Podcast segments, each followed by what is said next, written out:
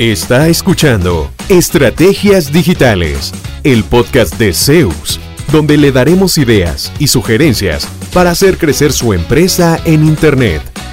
Todas las semanas, nuevo contenido interesante. Síganos y no se pierda ninguno de nuestros episodios. En Zeus, creamos estrategias digitales con resultados reales. Y ahora, el episodio de hoy con su host, Fabián Vargas. Hola, bienvenidos al episodio del día de hoy de Estrategias Digitales. Vamos a hacer algo distinto algunos episodios y para eso queremos que tenga un formato más, más ameno, más eh, de conversación. Y para eso nos va a acompañar la periodista Floribel González, que es quien va a estar eh, de alguna forma dirigiendo la conversación. Son los temas que ustedes nos envían. Les agradecemos que estén en contacto con nosotros, que nos propongan los temas de los que quieren que conversemos. Y bueno, pues Flori es la que nos va a estar acompañando en esta eh, conversación, que básicamente es eso, una conversación que queremos que les aporte valor. Flori, bienvenida a Estrategias Digitales y muchas gracias por pues ser parte de este proyecto. Hola, ¿qué tal Fabi? No, por supuesto que la agradecida soy yo y estoy súper ilusionada de este tema de verdad porque me parece muy interesante y es cómo crear un negocio desde cero en 30 días gestionando redes sociales en este caso. Y es que debido a la pandemia, Fabi, la verdad sea dicha, mucha gente de distintos sectores se vio obligada a emprender. Según la CEPAL, de hecho, cientos de personas que trabajaban en sectores como turismo, especialmente hoteles, restaurantes, que trabajaban en comercio, en inmobiliaria, en construcción, en actividades culturales y sociales, se quedaron sin empleo. A raíz de esta situación y con el fin de generar ingresos, debieron desarrollar una idea de negocio y comenzar el camino del emprendimiento. En tu caso, Fabi, ya has compartido un videotip eh, donde precisamente dijiste cuál era un plan para emprender un negocio desde cero en 30 días a partir de tu experiencia de vida y profesional como CEO de Zeus Web. Entonces, pues obviamente quisiéramos ahondar un poquito más en tu historia, que nos compartas tu experiencia y, em, y sobre todo cómo construir un negocio como gestor de redes sociales. Y es que la tecnología, la virtualidad y el mundo digital es un espacio idóneo para brindar soluciones en este momento. Sin embargo, muchos de tus consejos son aplicables a cualquier modelo de negocio y eso es lo más importante. Por eso hoy decidimos profundizar en ese paso a paso de un plan que es factible, realizable y además escalable a otras ideas y sectores. Así es, eh, realmente, bueno, este ejercicio surgió de una, un seminario que era un seminario eh, presencial, que el año pasado se convirtió en un seminario virtual. Como muchos otros eventos, tuvimos que mover toda la parte digital y resume de alguna forma de toda la, lo, que tuve que pasar al principio de mi propio negocio. Hablábamos hace un rato que a uno en la universidad no lo preparan eh, generalmente, en, digamos, en el caso de formación de ingeniero de sistemas, no le dan a uno nada de emprendedurismo, de diseño de planes de negocio.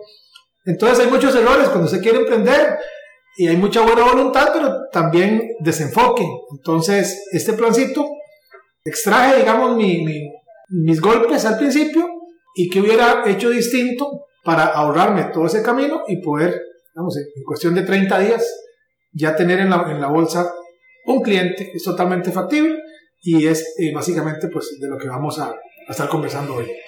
Una de las cosas que me pareció más interesante es que en ese plan dividiste los pasos en cuatro semanas. En la primera semana, ¿qué habría que hacer? Yo les digo, si no lo saben todavía, que hay que aprender una nueva habilidad. Vamos a ver un poquito de contexto, creo que ya lo mencionamos, pero la idea de este plan de negocio es vivir de clientes en redes sociales. La generalidad de lo que implica se puede llevar a otras áreas de negocio. Pero esta idea en particular que vamos a discutir es cómo puedo convertirme en un gestor de redes sociales para una marca X. Y después para otra, y después para otra, y llegar a vivir solamente de eso. Entonces, en redes sociales hay mucho, eh, mucho contenido visual. Hay una herramienta que son la, la, que yo recomiendo que usen que se llama Canva. Canva nos permite hacer diseños a los que no son diseñadores gráficos. Y ya es mejor que subir una foto ojalá bajada de Google y con marcas de agua por todo lado, ¿verdad? Que a veces veo esas cosas. Sí. Entonces, ya usted puede presentar un diseño un poco más elaborado para representar mejor a esa marca en redes sociales que se quiere atender. Entonces, en la primera semana yo le sugiero que se abra una cuenta en Canva, es gratis. Y realmente es, gratis, o sea, la, las funcionalidades que ofrece, el plan gratuito es muy bueno. Entonces, que abran una cuenta en Canva, que se dediquen a aprender viendo tutoriales, que vean ideas de diseño, ideas de creación de contenido, que aprendan como lo que van a usar en su día a día. Porque no se trata, en la gestión de redes sociales, de levantarme hoy y decir, híjole, ¿qué subo hoy? De, voy a poner esta flor que me encontré cuando venía de camino por acá. Eso es lo que a veces hacemos. No hay una estrategia, no hay un plan de contenido, no hay, no hay como una estrategia bien, bien diseñada. Entonces, el diseño es una parte, pero también tenemos que aprender de qué tipo de contenido vamos a subir. Y entonces ahora sí, ¿cómo acompaño ese contenido? Con un buen diseño, con una buena imagen. Entonces yo les digo, aprendan Canva, vean tutoriales, y algo muy importante, que no sé si lo pueden aprender, si no lo tienen, es hay que tener excelente redacción y muy buena ortografía. Por favor, sí. Muy buena ortografía. Eviten subir los posts totalmente mayúscula, eso equivale a gritar. Entonces, cuando suban un texto que no sea todo mayúsculas, bueno, la famosa, la famosa netiqueta, digamos, que le llaman. sí, la, la netiqueta, eh, eso es parte, el, el, no escribir todo mayúscula es, es gritar. Usar los signos gramaticales bien, como que eso se ha ido perdiendo, entonces ahora solo cerramos el signo de pregunta, pero no lo abrimos. Está bien si eso es su perfil y es, y es usted, pero si usted va a hablar por otra empresa, esos detalles hablan muy fuerte. Entonces hay que cuidarlos. Hay un tip, si usted no está muy seguro de su propia ortografía, cópielo y pégalo en Word y ahí apóyese en el, en el gestor de ortográfico de Word, ¿verdad? Que ahí puede hacer que se le fue una tilde, que se le fue alguna palabra mal escrita, y entonces, al menos así, va a estar seguro de que lo que está subiendo va revisado. Siempre y cuando el Word esté en español. Siempre y cuando el Word esté en español, sí, pero es, es muy, muy importante. Ok, en esta primera semana, ¿qué más pueden hacer? Si tienen posibilidades, es una inversión pequeña, registren su propio nombre.com. Están haciendo la empresa, pero ¿quién dice que no va a llegar a, lugares más altos? Entonces, si su nombre está disponible, si usted quiere llamarse agencia xyz.com, y resulta que ese nombre está disponible, hay cientos de lugares en Internet donde se puede registrar un nombre de dominio, puede registrar ese nombre y lo que hace, ya que no tiene sitio, es que cuando entren ahí, van a dar a su página de Facebook. Entonces también haga su página personal de Facebook para que cuando alguien vaya a preguntarle, bueno, ¿y usted qué hace? Cuando llegue a tocar puertas, le diga, a ver, este es mi portafolio de trabajos, esto es lo que yo sé hacer, este es el tipo de publicaciones que yo subo, este es el proceso que yo utilizo, para que en su página de Facebook se presente como una, como una empresa un poco más grande, por lo menos más formal. No importa que estemos pequeños y que tengamos tres días, pero podemos presentarnos bien. No quiere decir que no tenemos derecho a hacer las cosas bien hechas o que no podamos hacerlas bien hechas. Entonces, no es obligatorio, pero pueden comprar el nombre.com, hagan una página, el perfil no, que a veces me dicen, ya yo tengo página, y resulta que tienen un perfil. El perfil es personal. El perfil es donde Fabián puso que se le graduó la hija de la escuela y los amigos dicen que bonito y bla, bla, bla. La página es totalmente ajeno al tema personal. He visto gente, me escribió una vez un señor, tiene una agencia de viajes, y así en Tours a Chirripó, una montaña, la montaña más alta en Costa Rica. Y aquí, para los que nos escuchen fuera del, país, hay dos equipos muy tradicionales de fútbol, Saprissa y la Liga. El señor era sapricista. Entonces, una publicación era invitando a la gente a ir al chiripó y la segunda era sobre esa tirándole durísimo a los liguistas. Ah, Ni siquiera era a favor de esa presa, era tirándole a los de la liga. Entonces yo entro, le digo qué tiene, empiezo a revisarlo y le digo, bueno, potencialmente está perdiendo la mitad de los clientes que podría tener solo por esto, ¿verdad? Entonces, si usted quiere ser un aficionado de esos de hueso colorado y seguir un equipo perfecto, pero hágalo en su perfil personal. La página debe centrarse en cosas de trabajo. O sea, usted no va a llegar a una empresa y le va a decir, ve qué bonito esto que hago y de repente sale usted sin camisa apoyando a su equipo favorito tomando cerveza. Que de nuevo, no es que sea pecado, pero una cosa no va con la otra. A veces eh, descuidamos eso y nos hace ver como muy poco confiables. No, yo no le daría mi marca a esta gente para que lleve eso. Entonces tómalo en cuenta, ¿verdad? Eh, en la primera semana, aprenda Canva si no sabe usarlo, o alguna otra herramienta para hacer diseño, si usted no sabe usar Photoshop o alguna de estas ya más, más profesionales. Aprenda tutoriales, aprenda qué tipo de contenido sería bueno estar publicando. y verifique mucho su redacción de ortografía. Y arranque con su propia página de Facebook y empiece a subir ahí el contenido que usted quiere que lo apoye cuando esté frente a frente, que es lo que viene en las próximas semanas, de esos clientes que usted quiere atender. Además de esas habilidades que estás mencionando, Fabi, yo tengo una duda. ¿Se necesita algún título o alguna certificación para trabajar gestionando redes sociales? ¿Y cómo y dónde se puede aprender sin pagar un montón, verdad, por obtener una certificación al respecto? Eso que les acabo de decir hace un ratito, los puede graduar. O sea, a ver, si hay, si hay cursos y si hay certificados y si puede usted graduarse como community manager o gestor de redes sociales formalmente. Todavía no hay una carrera universitaria como tal, pero sí hay institutos que dan cursos. Sin embargo, no se necesita. Cualquier persona, y cualquier persona es cualquier persona, puede dedicarse a esto. De hecho, ya lo hemos visto, inclusive en la pandemia, me pasó que un señor que era gerente de un hotel, que fue de las industrias más golpeadas en, en la pandemia, en turismo, y salió del hotel y se dedicó a atender clientes de redes sociales, porque él hacía eso en el hotel, entre sus labores, ahí, él subía de vez en cuando alguna foto, ahora se dedicó a esto, no sé si todavía lo sigue haciendo, eh, o si ya volvió a trabajar al hotel, no, no sé,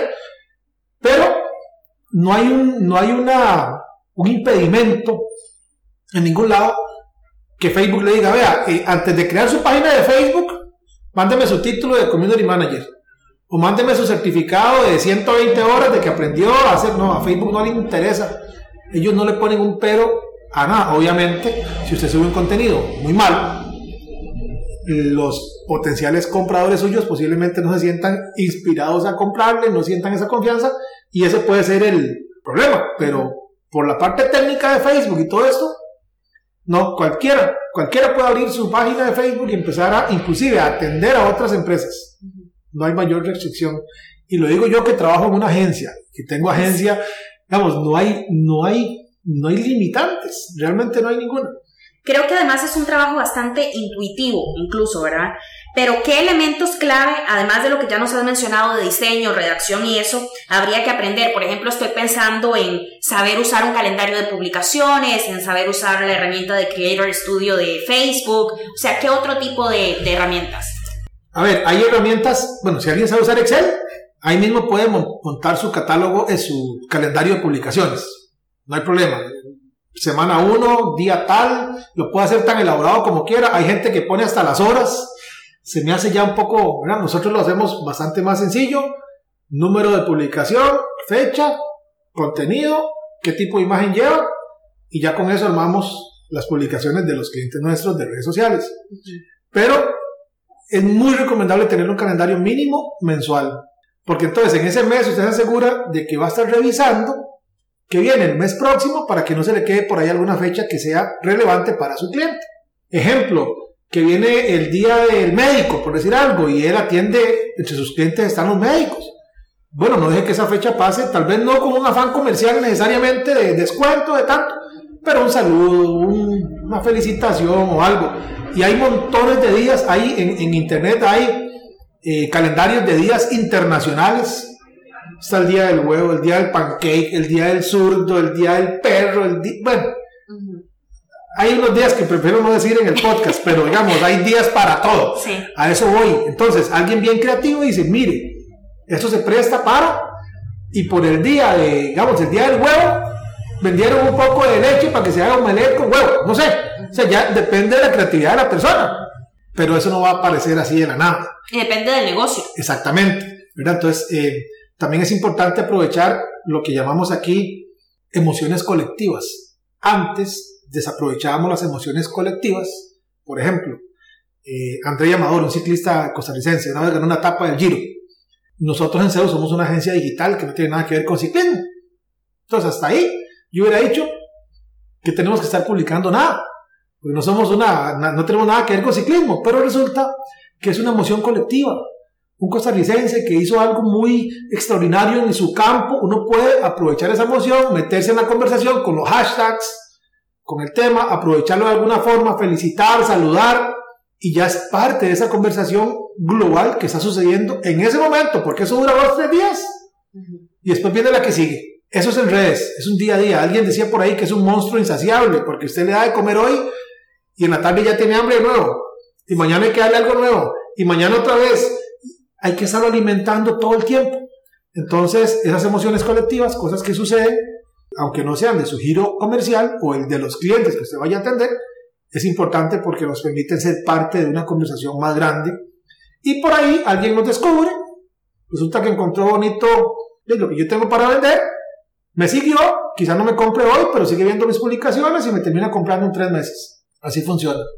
Entonces es importante también aprovechar ese tipo de cosas. Entonces el calendario es importante.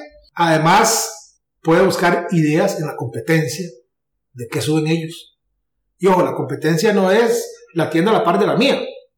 Busque, esa es la ventaja de Internet, de busque una empresa similar a la suya, pero en México, o en Argentina, o en España, o en donde sea, que más bien eleve su estándar, no por encima de mi competencia, mi vecino de la par, que no es que esté mal, pero ya tenemos referencias globales, entonces podemos aprovechar eso para tener ideas de qué, de qué subir, de qué publicar. El Creator Studio funciona muy bien, pero también hay herramientas como Hootsuite, como Buffer, como Meet Edgar, hay un montón de herramientas para dejar eh, programados los, los posts, que las publicaciones salgan tal día, tal hora. Usted puede inclusive dejar toda su semana ya lista, programada. Nada más dedicarse a atender lo que suceda, consultas o comentarios que lleguen durante la semana. Lo que entiendo de lo que, de lo que nos estás explicando es que en redes sociales no hay nada escrito, o sea, nada está escrito en piedra, nada es definitivo, es como un ser vivo, ¿verdad? Que está mutando todo el tiempo y tal vez eh, algo que haces hoy no, no sea efectivo por la coyuntura y en un mes lo haces y funciona perfectamente. Además, aquí lo que hay son mejores prácticas. Esto que yo les digo, no, como usted dice, no está escrito en piedra y pueda que a usted le funcione y a mí no. Porque yo como saber qué vende usted y quién es su audiencia. Puede ser que los intereses de su audiencia meta sean distintos a los míos. Y a ellos sí les gusta que yo use emojis y hasta que me, me perdonen una falta de ortografía, pero depende de lo que yo venda, pueda que no. Van a decir, uy, no, a esta gente. Entonces, son mejores prácticas. No por eso en todas las licencias del mundo y escriban como les dé la gana, ¿verdad? Y hagan un montón de cosas a ver si. No, presentémonos bien. Pero son mejores prácticas. Por eso también quizá no hay como una carrera tipo contabilidad que ABC, ABC, ¿verdad? Que es como ya muy estructurado. Las redes, de alguien sube una foto de un gato y a nadie le hace gracia y otro sube una foto de un gato y se volvió viral. Entonces, hay que ir jugando con eso también dentro de cierto marco de mejores prácticas, de una buena imagen, de un buen copy. Pruebe, use un texto largo. Puede hacer que a su gente, a sus seguidores les guste más un texto largo. Se recomienda un texto corto, pero se recomienda. Su audiencia puede hacer que prefiera un texto larguísimo porque usted cada vez les cuenta una historia, una novela y, explicando el detalle de la foto y sus seguidores están enamorados de eso. Bueno, usted va a tener que ir encontrando qué mueve a su gente dependiendo de su audiencia. Lo que sí es, digamos, eh, la, etiqueta, la redacción, la ortografía y el resto es probar. Sí, esa es la ventaja también, que no hay nada como muy definitivo que yo les pueda decir, vea, si hace A y hace B, le va a dar C siempre. No, pero de eso, se trata, de probar y de mejorar. Creo que ya nos has dado una idea bastante clara del modelo de negocio de lo que estamos hablando, ¿verdad? Y de todo lo que habría que tener clarísimo desde la primera semana. Pero en la semana 2, desde que hiciste tu videotip, yo lo he estado viendo varias veces y hablas de hacer un plan de trabajo. ¿En qué consiste? Es muy complicado. No, viera que, bueno, cuando uno escucha el plan de trabajo, yo por lo menos al principio yo decía, híjole, un plan de trabajo, ni que yo fuera Bayer o la Coca-Cola, ¿verdad? Que esa gente sí ocupa un plan de trabajo. Uno piensa que como uno es pequeño y está empezando, no ocupa un plan, porque es más bien perder tiempo. Es todo lo contrario. Eso le da uno enfoque. Si usted tiene su plan por escrito, si hizo el ejercicio consciente de decir, ¿a quién quiero venderle? ¿Quién quiero que sea mi cliente? ¿Dónde están? De hecho, una de, los, de las recomendaciones más poderosas tal vez que me hicieron al inicio, cuando yo andaba ahí dando tumbos por todo lado y no sabían a quién venderle, ni... me dijeron, vea, búsquese, hágase una lista de 20 empresas con las que usted quisiera trabajar. Piense, o empresas locales, porque ahora podemos vender internacionalmente, pero empiece, empiece en el barrio. Entonces, búsquese una lista de 10 empresas con las que usted dijera, mira, me gustaría trabajar con este y este y este. No por grandes quiere decir que tengan sus redes sociales cubiertas. A veces más bien como son grandes, no lo ponen atención a eso. Llega uno y les ofrece algo y dicen, ah, tiene mucho sentido, ¿verdad? Entonces, haga una lista, pero luego no nada más hacer la lista, sino piense qué podría aportar usted de valor a la estrategia que esa empresa tenga. Entonces, ¿cómo puedo yo llegar con una propuesta coherente, hablar con el encargado de ventas, de mercadeo, con el dueño, dependiendo del tamaño de la empresa, y decirles, vea, yo creo que podríamos mejorar esto y esto y esto, y yo puedo apoyarles de esta y esta y esta forma. Entonces, ese plancito, básicamente sin mucho eh, detalle, ¿verdad? Para que no nos atrase tal vez demasiado, pero sí nos pone a pensar a quién quiero atender, qué les puedo ofrecer, cuál va a ser mi, mi speech de ventas cuando llegue a hablar con ellos. Y apunte por ahí en la parte de abajo, en negrita, y lo marca y lo pone subrayado, que no me afecten los no porque va a escuchar muchos no. va a escuchar muchísimos no.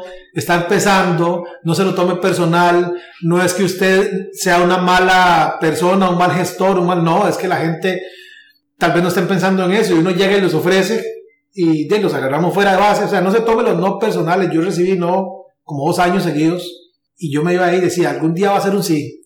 Y es un juego, o sea, es no dejarse de tropezar por tres o cuatro nos que me digan o 20 o 100, hay que seguir avanzando.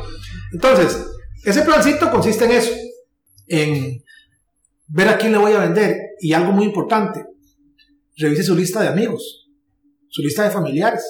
Estoy seguro que usted tiene un amigo que tiene una empresa pequeña, pequeña, 3, 5 personas, 10 personas, y que no tiene tiempo de atender adecuadamente las redes sociales. Bueno, si está muy duro el inicio, empiece con él gratis por lo menos los primeros tres meses, para que ya no llegue a decir, es que yo no tengo clientes, quiero que usted sea el primero. Ah, yo trabajo con esta empresa. El trasfondo de que es mi compa de toda la vida y que me dejó trabajarle gratis, a nadie le interesa. Yo usted tiene un cliente que enseñar, ¿verdad? Entonces, en su lista de amigos, en su círculo cercano, hay muchísima gente a la que usted podría acercarse. Una vez en una charla en un colegio, les decía yo a los muchachos, cerca de ustedes viven hay pulperías, en súper, sí, sí, sí. ¿Y tienen redes sociales? Sí, sí. ¿Y alguna vez se han preguntado si ustedes podrían venderle el servicio de gestión de redes sociales a alguno de esos negocios que tienen en su barrio? No. Vea, que cobren, póngale 50 dólares para un estudiante, ya con eso paga los pasajes y come en la SOA del colegio y más que bueno. Entonces salieron, yo vi que algunos salieron como, oh, me, me, encendió un bombillo, ¿verdad? Porque uno no piensa en eso. Sí.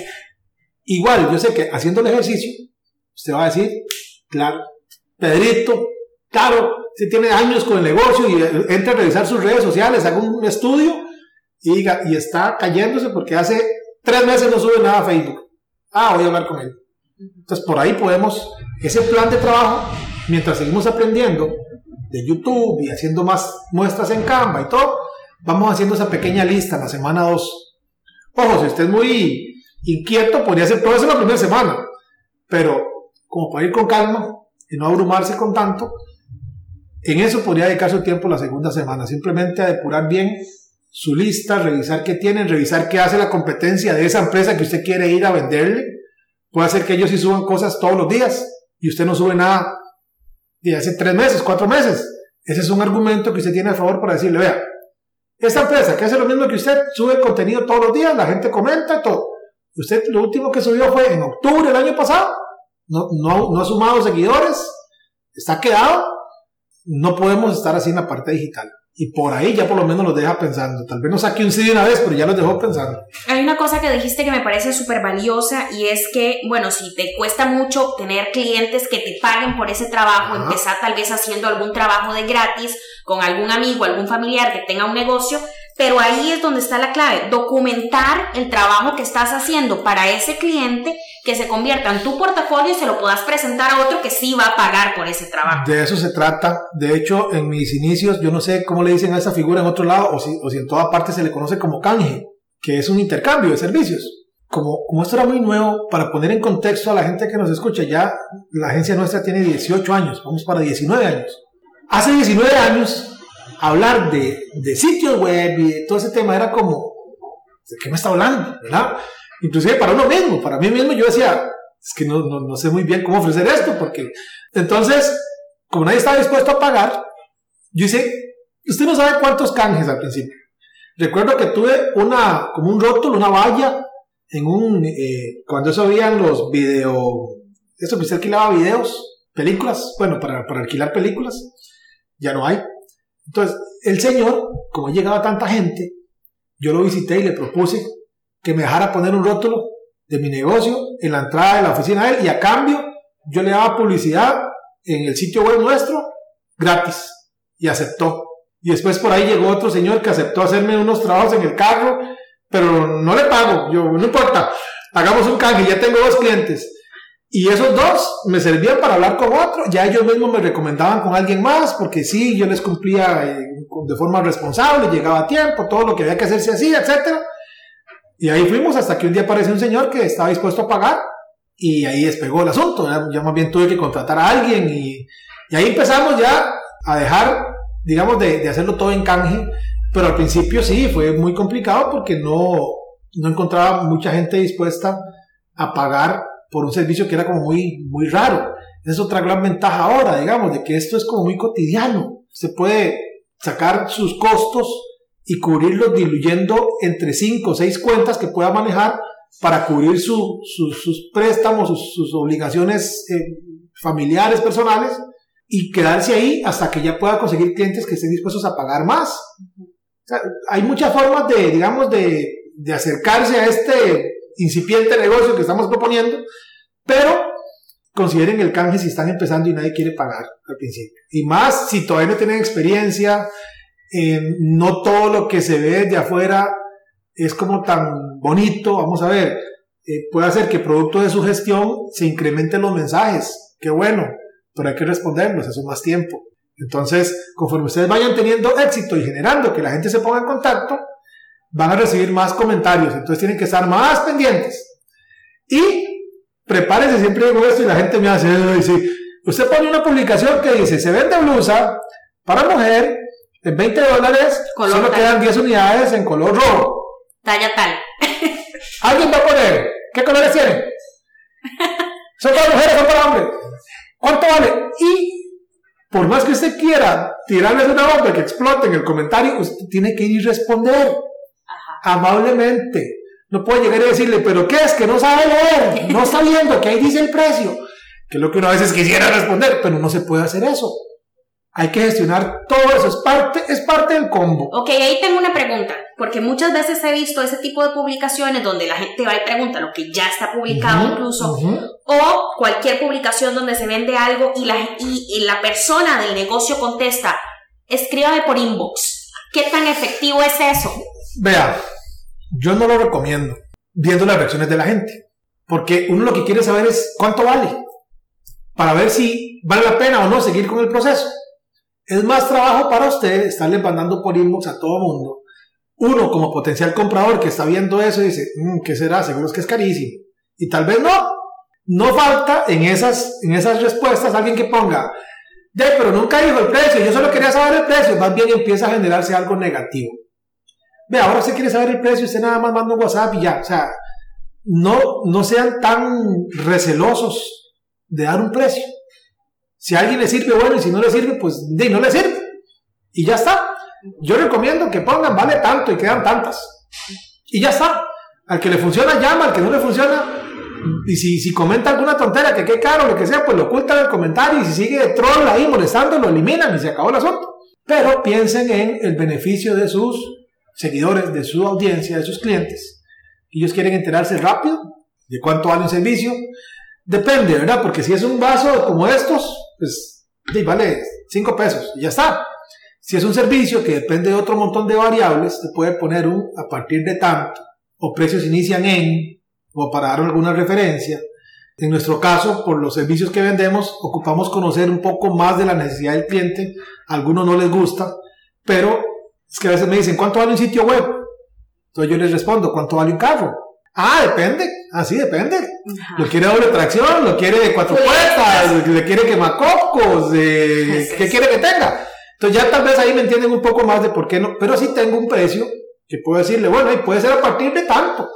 Pero ya conociendo lo que usted necesita, ah, no, esto que le ofrecí se queda demasiado corto. O sí, esto que le ofrecí, más bien le alcanza para lo que usted quiere.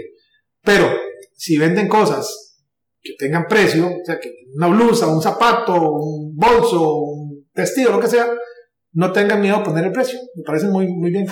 Fabi, yo creo que ya para ir avanzando, ya respondiste a la pregunta de la semana 3, donde propones que el gran reto es cómo obtener ese primer cliente. Ya nos has dado muchísimas recomendaciones al respecto. En la semana 4 hay que organizar el negocio. A mí se me paró el pelo cuando escuché eso porque en una semana organizar un negocio me sonó como, ok, ¿cómo lo voy a lograr? ¿Qué herramientas recomendás vos como experto para hacerlo de manera efectiva, segura, sencilla y así de rápido? Voy a recapitular un poquito nada más de la semana 3, porque una cosa es tener en un papel a quién le quiero vender y otra cosa es levantarme, salir de mi casa, dirigirme a esa empresa y tocar una puerta donde tal vez yo no conozco a nadie y nadie me está esperando. Entonces, de nuevo, empiecen, empiecen con amigos o con gente conocida o con gente, pregúntele a su hermano o a su tío si conoce al dueño de tal y pidan un contacto para que, para que no sea tan traumático, porque puede ser un poco triste. Yo pasé por experiencias de no muy directos y muy conchos, muy, muy crudos. Pudieron haber dicho no de una forma un poco más amable, ¿verdad? Este, entonces, que no les vaya a pasar eso también y se desanimen, porque yo sé, en esos momentos la urgencia es plata para pagar lo que viene el otro mes. Y este cabrón viene y me dice que no, y tras de eso no le basta, sino que casi que me humilla. No pasen por eso. Al menos hasta que tenga un poco de callo, de, de, de, del cuero un poco más curtido para saber. Y para evitar eso, ensayen un poquito en su casa que van a decir, no lleguen a inventar ahí, al frente del, del, Señor, ya los, los, los, está atendiendo y ustedes eh, ah, eh, no supieron ni por dónde empezar. Practiquen qué van a decir, lleven una oferta, véanse confiados y seguros, para que por lo menos si les dice que no, dejen una buena imagen y usted no sabe si él le va a referir con un primo, con un amigo, así me pasó muchísimas veces. Entonces, es muy importante, ¿verdad? Eh, empiecen, empiecen cerca de casa para que para que esos primeros ensayos ofreciendo sus servicios no sean tan, tan tristes. E investigar sobre ese potencial cliente, ¿verdad? Eso es vital, ¿verdad? Lo que hablábamos de saber la competencia, de saber qué hacen, de ver, de ver su sitio web, de ver sus redes sociales, de ver qué hacen, cómo lo hacen, qué tan frecuentemente lo hacen. Al rato ni siquiera ocupan lo que yo les estoy ofreciendo. Entonces, ¿para qué voy a invertir tiempo y esfuerzo y todo tratando de abrir una puerta que no se va a abrir porque lo tienen todo cubierto, ¿verdad? Ok. En la semana 4, organizar el negocio, realmente nos referimos a tener esos contactos que usted va haciendo de alguna manera guardados en algún lugar donde pueda accederlos a futuro. Lo ideal, un sistema CRM, es un sistema de gestión de clientes. Antes esos sistemas eran como para empresas ya muy establecidas, ahora un CRM puede ser gratis hasta mil usuarios, por ejemplo, que está sobrado para cualquier empresa pequeña. Se trata básicamente de tener en algún lugar un histórico administrativo de a quién he visitado, qué le he ofrecido, qué negocios hemos hecho, cuántas veces nos hemos reunido. Inclusive pueden usar eh, Google Drive. Eh, Google tiene una, una versión del, del, Office, del equivalente al Word, al Excel, al PowerPoint, lo tiene gratis y lo tiene en Internet. Ahí pueden tener su lista de clientes potenciales, la tienen accesible en el celular, si en algún momento de hicieron las visitas del día de hoy y quieren adelantarlas de mañana, bueno, levantan la listita, lo revisan, ahí anotan un comentario de qué pasó con este fulano, con este, y llevan, llevan como los, los pasos que la empresa va dando, los llevan bien organizados. A mí me pasó al principio que como no apuntaba, hice un cliente y recuerdo que, de como yo no apuntaba, híjole, se me, se me confundieron las fechas de pago. O sea, el último pago que me había hecho el señor. Y me fui a cobrarlo otra vez. Y me dice, pero ¿cómo, cómo? Si le pagamos hace dos semanas y pa, el hombre sí me sacó un recibo impreso y todo. Y yo estaba solo. Y ocupaba era plata. Qué pena. ¡Qué vergüenza! Usted no sabe la pena. Yo salí de ahí. Bueno, y lo que hice después fue conseguir un sistema de facturación. Que siendo informático casi que hubiera sido lo primero que tenía que hacer, pero yo estaba enfocado en traer clientes. Eso es lo que no quiero que les pase. O que ya ni se acuerdan con quién hablaron o lo visitaron por ahí. Por ejemplo, hace poquito cerramos un negocio con un señor que revisando el sistema nos dimos cuenta que habíamos estado en contacto desde hacía tres años, pero como que se perdió. Estaban llegando unos correos nuestros y apareció de nuevo. Y ya pude ver lo que habíamos hablado hace tres años, refrescar un poco esas conversaciones y cuando nos sentamos a conversar, ah, claro, como si hubiéramos hablado ayer. Eso es importantísimo que ustedes, digamos, no, no dejen que el negocio crezca desorganizado, porque entonces es muy difícil manejar todo lo que conlleva los calendarios de contenido de los clientes. Si los tienen regados por todo lado y no saben ni qué hay que publicar mañana, ni, ni, qué siguen en el calendario, ¿verdad? Es importante que eso esté bien organizadito. Básicamente a eso nos referimos con organice su negocio, póngalo en digital, tenga un repositorio de información donde usted pueda ir y consultar todo lo que ya dijimos, a quién le he vendido, qué le he vendido, cada cuánto tengo que publicar, qué le ofrecí. A veces nos pasaba también que ofrecíamos un montón de cosas y como no apuntábamos se me olvidaban dos o tres, pero el cliente sí se acordaba. Ay, usted no sabe. Entonces, ¿ahora qué hacemos? Por supuesto, se, incluye tanto de esto, tanto aquí, que dos publicaciones, papá, todo se nota. Ahora más bien es al revés. El cliente ni se acordaba que le habíamos ofrecido algo, pero nosotros sí tenemos pendiente esto y esto y eso que también se lo habíamos ofrecido. Uy, yo no me acordaba, qué bueno, gracias, sí. Eso, crezca organizadamente. No espere tener 200 clientes para empezar a meterlos en un sistema. ¿Por qué? Crezca organizado. Eso le va a permitir gestionar mejor todo lo que sucede con la empresa. De la mano de lo que estás diciendo, yo creo que una de las claves fundamentales que has mencionado es tener ese backup en la nube, en Internet. Porque una de las cosas que a mí me ha pasado, no digo en, en, en Zeus, pero con otras personas, es que a veces hablo con alguien y luego hablo con otra persona del mismo equipo y tengo que repetir todo porque no hubo comunicación, no tienen un registro al que puedan acceder todos y hay que volver a decir todo de nuevo. Correcto, y es frustrante para uno como cliente. Se siente que no se habla, que no se comunica. Eso lo evita un sistema CRM. Claro, el sistema CRM no se gestiona solo. Una vez hablando con un señor me decía, estábamos instalando un sistema de facturación. dice, o sea, cada vez que vendo algo tengo que facturarlo. Yo, eh, sí. Sí, o sea, todavía no existe algo que usted lo piense y se facture solo. O sea, a veces quieren como que el sistema haga todo por uno. No, usted llega, tuvo una interacción con un cliente, usted lo anota. De hecho, aquí, por ejemplo, llamamos a recordarle algo a un cliente. No lo encontramos en la oficina. Preguntamos el nombre de la persona. Porque a veces es muy fácil. Ah, hablé con una muchacha. Sí, claro, hay como 20. Y en todo lado hay hombres y mujeres. Entonces, ese es el famoso. No llamé, pero me lo voy a sacar de la manga para que parezca que sí llamé. No. Hablé con Floribet, le dejé el mensaje. Ah, ok, sí, no me lo dieron, qué pena, pero ya uno queda bien. Ya uno salva su responsabilidad, o sea, sí cumplió. Hasta eso. Entonces, aquí hacemos una llamada, anotamos en el CRM. Damos un seguimiento, anotamos en el CRM. Alguien pidió algo, hizo una solicitud, queda anotado en el CRM. Se fue Luisa de vacaciones. Con solo ver la ficha del cliente, ahí está apuntado exactamente todo. Si usted está ahorita solo, no hay problema. Cuando meta a una persona al equipo, que es el punto final de las recomendaciones que tengo acá, no tiene que empezar a decirle quién es quién, nada más le dice, toma, este es su usuario, este es su clave, aquí están los clientes y todos están categorizados.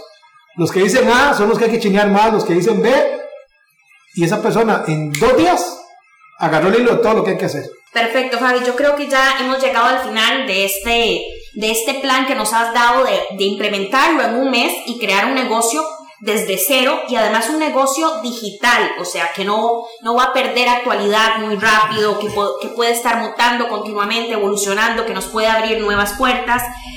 En tu caso, con tu experiencia de un negocio que me dijiste hace un rato que ya va a cumplir 19 años, ¿verdad? ¿Cómo se puede mantener motivado? No solamente el corazón de uno, sino el equipo, cuando, por ejemplo, ocurre una pandemia y las cosas no empiezan a salir como uno esperaba. Eso es muy bueno. En mi caso, yo tuve la dicha de encontrar algo que me apasiona.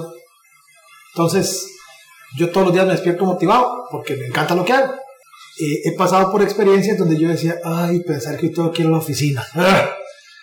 Hice un intercambio en Estados Unidos, me tocaba un montón de trabajos que era muy rudos, que no me agradaba mucho hacer, y yo decía, tengo que ir porque tengo que cumplir. Entonces, no entre en eso solamente por hacer plata o por tiene que gustarle a uno, sino busque alguna otra cosa que lo mueva, que lo motive. De hecho, un primo mío me lo resumió súper bien. Me dice, un día que estábamos hablando, me dice, madre, esto sí le tiene que gustar porque pasar más de dos años sin salario no es cualquiera. Y yo, mira, nunca lo había pensado porque sí, mis primeros dos años, dos años y medio fueron durísimos que no había hoy para pagarlo de mañana, menos lo del otro mes. Y aún así yo iba todos los días motivado a trabajar. Yo decía, hoy puede que agarre mi primer cliente. O sea, era una motivación de que venía muy arraigada de adentro. Yo no sé, yo no sé, yo quería tener mi propio negocio. Entonces, eso es importante. Si está nada más por la plata, en el momento en que no hagan plata, se van a motivar, porque la motivación no es el trabajo como tal, no es ayudar a otras empresas, no es eh, eh, aportar en el crecimiento de alguien a través de una herramienta digital, que así es como vemos nuestro trabajo aquí. No es un sitio web lo que estamos haciendo. Es una nueva forma de que ese cliente se lo encuentre a alguien y le compre y esa empresa crezca. Ahí cambia todo totalmente. Entonces hay que hacerlo bien hecho, hay que hacerlo muy, muy profesional. Igual en una red social. No es subir cuatro fotos por semana. Es comunicar lo que esa empresa quiere decirle a la gente que lo sigue y que no los conoce. Entonces, cuando uno se toma el trabajo con una perspectiva así distinta, le da un sentido más profundo, creo. Entonces, para mí eso ha sido fundamental. Hubo momentos donde sí, en el 2009, una crisis muy dura en Estados Unidos que estalló en el 2008, aquí nos pegó en el 2009. Hubo momentos en que yo sentía que la cama me absorbía. yo me sentía como tan impotente. Yo decía, hijo de puña, qué difícil que está esto. Pero aquí acostado no va a pasar nada. Entonces me levantaba y otra vez vamos a trabajar. Pero me movía otra cosa, no era la plata. Y todavía no es la plata. A mí me encanta, obviamente, hacer negocios y que haya rentabilidad y que la empresa crezca, porque además ya no estoy solo yo. Ahora tengo un equipo que hay que cuidar, tienen sus obligaciones y todo. Pero no es la principal motivación, inclusive hoy, casi 20 años después. Entonces encuentren eso, porque si no, en la primer, ni siquiera hablamos de la pandemia, en el primer cliente que se vaya, ya perdimos todo el, el rumbo. Y algo muy importante, prepárese para escalar esto. Cuando yo no tenía plata ni para mí, pero había un proyecto, lo primero que hice fue meter a alguien para yo poder seguir buscando clientes. Dígame dónde escuché eso, o qué estrategia empresarial, o cómo se llama, no sé. Lo que yo sabía era que si yo me dedicaba a programar, entonces ya no podía vender. De hecho, yo soy, me dijo un señor, usted es un, ingeniero de sistemas muy sui generis, me dijo, porque usted vende. Le digo, sí, es que a mí me gusta también, porque yo lo que hago, yo, yo creo en lo que hago, crean en lo que ustedes hacen, para que eso se, eso se transpira. Si yo voy a vender algo que yo sé que está medio, me lo van a percibir posiblemente. Cuando yo creo lo que hago en la empresa que represento, en el producto, yo le puedo poner mi cara, cualquiera, es decir, yo hago esto, esto, esto, y no por barato, sino por bueno. Y cuando ese proyecto llegó y teníamos ya algo que atender de alguien que estaba pagando, que wow, alguien está pagando por esto, metí a alguien en la oficina. Y ahí empezamos y después tuve que meter a otra persona y ahí empezó ya a crecer la agencia. Esto que ustedes una vez que tenga su primer cliente, sus primeros 5 o 6, cuando ya la labor administrativa de gestionar todas esas redes no les dé tiempo de andar buscando más gente, bueno, llámese a ese primo, a ese amigo, a ese vecino que usted sabe que tiene habilidades, que no tiene trabajo, transfieran el conocimiento que usted ya adquirió de lo de Canva, de los calendarios, de cómo almacenar todo en el sistema, y usted sigue trayendo proyectos y esa persona hace la carpintería, y usted supervisa, revisa, y después el día de mañana puede meter dos, tres, y ahí va, ¿verdad? Pero también que todo el mundo gane, no solo el dueño. Eso a veces pasa, ¿verdad? Cuide a la gente que va a estar con usted. Creo que aquí eso ha sido muy importante. Eh, constantemente, bueno, constantemente, un par de veces al año, eh, hacemos como reuniones, digámosle, de clima laboral, porque eh, no, no son de clima laboral como tal, pero para ver cómo se percibe. Y lo que siempre dicen es que aquí es un lugar muy bonito para trabajar. Primero porque yo creo que tengo gente capaz, entonces no los ando micromanejando como si fuera un chiquito. No se metan los deditos a la boca. No, yo aquí tengo profesionales, ¿cómo tengo que andarlos cuidando? Entonces, cuando usted vaya a escalar su negocio, asegúrese de tener alguien que tenga el nivel de compromiso que usted tiene, que apunte también hacia donde usted está apuntando, para que más bien apoye en vez de detener el crecimiento de su, de su nueva empresa. Pero yo creo que así se mantiene uno motivado, o sea, encontrar algo que le guste hacer. Y es, la frase esa, cliché, ¿verdad? Si que encuentra lo que le gusta, no tendrá que trabajar ni un día en su vida, algo así dicen. Pues yo creo que sí. Hay días difíciles, hay momentos donde usted llega y todo está al revés, algún sitio lo hackearon, algo pasó, eh, alguna red social, alguien comentó algo y es un incendio y todo el mundo está, bueno, eso es lo que tenemos para hoy, vamos a resolverlo, pero con buena actitud, con buena disposición, porque de, esto, de esto vivimos y, y por algo los clientes nos dan esa confianza. Entonces, tómenlo también ustedes de esa manera. Muchísimas gracias Fabi por compartir tu experiencia, tu conocimiento, por contarnos todas esas anécdotas que parecen divertidas, pero seguramente en su momento también fueron oh. muy fuertes. Y pues nada, gracias también a todos y todas quienes nos han acompañado hoy. Esperamos que nos escuchen en el próximo episodio de este podcast. Muchas gracias y nos escuchamos en el próximo. Saludos. ¿Cuánto provecho saca de su presencia en línea? ¿Logra nuevos negocios por Internet frecuentemente? Si la respuesta es no, conversemos. En Zeus, seremos su departamento web y nos haremos cargo de la gestión digital en su empresa, enfocados totalmente en lograr nuevos clientes para usted. Proyectos en nueve países son nuestra carta de recomendación. En Zeus, creamos estrategias digitales con resultados reales. Sus nuevos clientes ya lo están esperando. Visítenos en zeusweb.com.